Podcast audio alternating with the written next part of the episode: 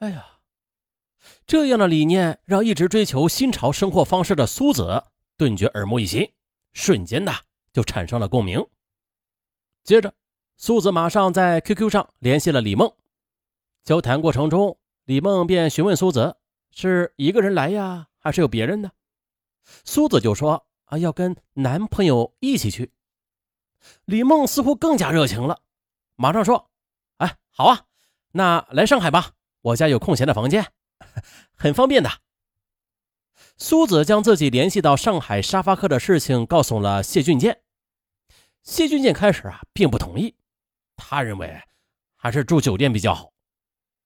可是苏子却说了，这酒店有旅客登记，两个人的身份证都要登记之后才可以入住，那样也许会给以后增添麻烦的。啊啊！谢俊健他理解苏子的心思，再加上对苏子的宠爱，就同意了跟他一起去沙友家住。二零一一年五月十一日的，这苏子和谢俊健便一起飞赴上海。下了飞机，二人先去吃了点饭，这下的终于是享受到了二人世界，那自然是得卿卿我我啦。于是饭后的苏子便给李梦打电话，问清了路线。一个小时之后的。他们就出现在了李梦的家门口，李梦热情地接待了他们，带着他们去看了家里空闲的房间。啊，苏子一进家呀，就看到这房间干净整亮，非常漂亮，这设备也很齐全，而且房门可以反锁，这让苏子和谢俊健都比较满意。道谢之后，两人便进入房间，激情缠绵起来。第二天，苏子和谢俊健。很早的就起床，东方明珠和外滩是他们在上海之行的第一站。于是啊，徜徉在美景当中，两人觉得沙发客还真是选择对了。随后的几天，他们都是在李梦家里住宿。李梦呢，则热情大方，也并不多问什么，这也让苏子少去了很多羞涩的回答。终于的，旅游结束了，苏子和谢俊健在不同时间回到西安。在工作中仍是保持一定的距离，也并没有人发现两人的暧昧关系。可是六月二日一大早的，苏子突然接到了李梦打来的电话，称他手上有他的性爱视频，并且开价十万块将视频卖给他。如果他舍不得买，啊，行吧，我呀便将他在网上公布一下。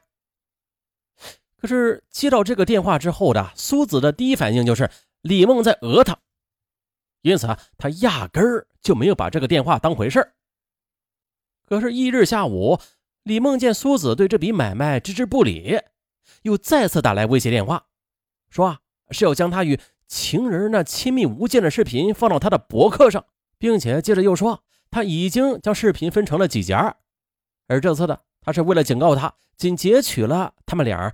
在房间里边宽衣解带的画面，而视频越到后边，他越啊越点点点儿啊。如果他能够在三天之内将赎金一次性的付清，他便不再将剩下的那些点点点儿再往下放了。哎呀，苏子赶紧上网查看，果然就发现这视频，哎，还真的就是他和谢俊健的性爱镜头的前奏，画面非常清晰。他看到视频上异常清晰的一幅画面，就仿佛啊有人站在他们床前，睁大眼睛看着他们。这苏子不由得不寒而栗啊！这是这到底是怎么回事啊？脑子里转了半天弯才意识到，坏了！他和谢俊健住宿的沙友李梦是在家里安装了摄像头，晚上他和谢俊健的激情性爱便遭遇了偷拍。李梦，你混蛋！这对苏子来说无疑是晴天霹雳。这段暧昧的感情，自己一直是努力的包裹的相当严实的，可是却没想到啊会被沙友偷拍进行敲诈。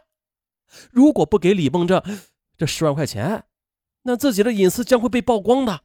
在这个单位里待不下去是小事更可怕的是丑闻会让他没有藏身之地。可是，要给他这十万，自己根本就承担不起。没有办法，苏子又找机会把这件事告诉了谢俊建。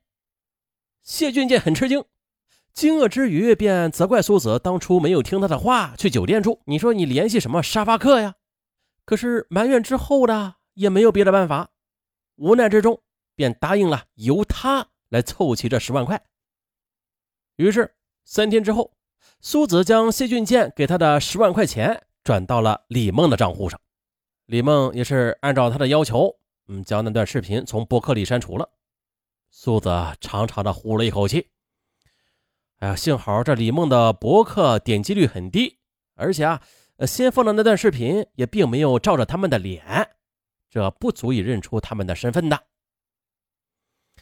以为噩梦过去了的苏子，对沙发客的网站再也不像以前那么热衷了。他意识到，确实的，在沙友家住宿，那是没有人能保证你的人身安全和隐私安全的。还有就是，谢俊建的事业正是如日中天的时候，他也是绝对不愿意接受这样的危险侵袭的。自此，他对苏子的热情也大大减退。呃，除了工作上的关系，似乎没有接触苏子的欲望了。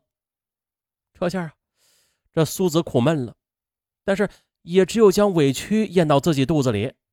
谁让自己当初就轻信了李梦呢？可是啊。让苏子万万没有想到的是，六月十五日早晨，苏子刚刚起床，他又接到了李梦的电话。电话那头，李梦那猥琐的语气更加嚣张了：“小姑娘，想不到你还真有本事呢！哎，你竟然能跟你们经理有一腿！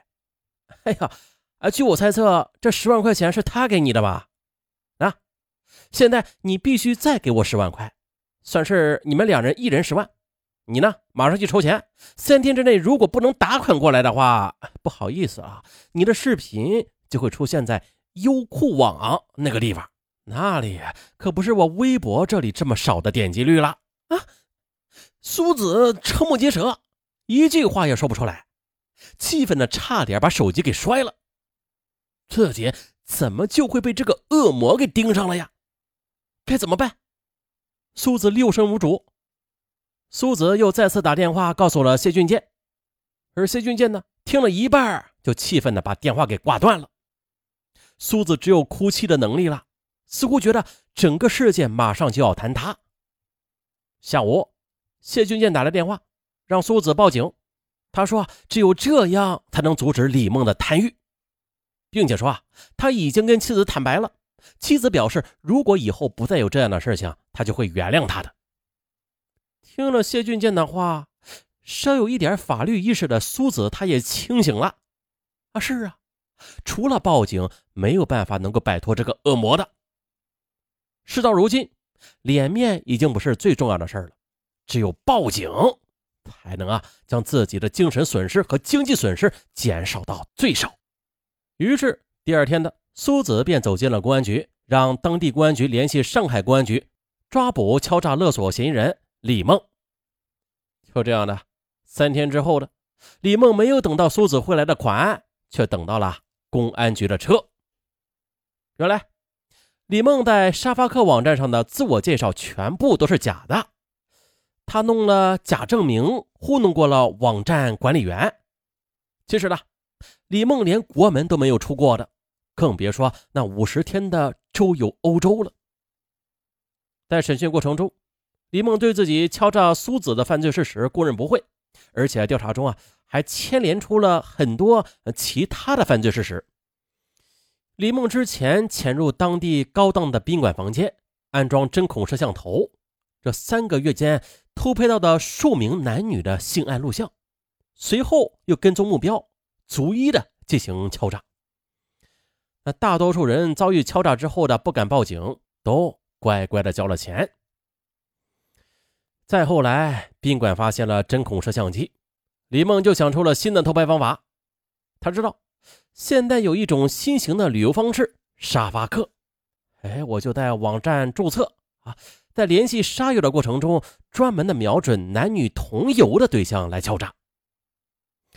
在李梦家空闲的房间里，他便安上了针孔摄像机，等候猎物了。半年下来的。他是共拍到了数十名男女在他家房间的性爱录像，敲诈到数十万元。当他联系到苏子这个白领来入住之前的，而且还查出来这苏子带来的情人是企业高管的时候，李默认为这发财的机会到了。可是他却怎么也没有想到，苏子会拿起法律的武器来捍卫自己，让他身陷囹圄。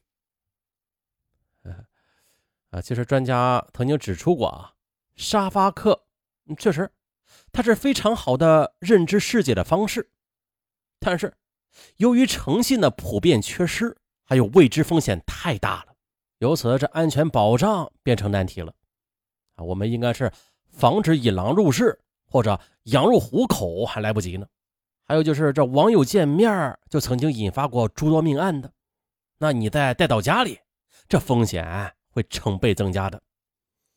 嗯，在这里不是说沙发客的理念不行啊，这种理念模式是可行的，但是与咱们中国现实的差距比较大。比如说的志愿者，还有那些非政府组织，在中国很不发达的，不盈利难以为继。一旦盈利嘛，那又失去了沙发客的意义了。反正是这个局面吧，嗯，挺尴尬的。那节目的最后，再问一问各位听友，咱们在听节目的听友中有没有经历过沙发客这种新潮的事物的？如果有，欢迎留言，探讨一下。好，本期就到这儿，咱们下期再见。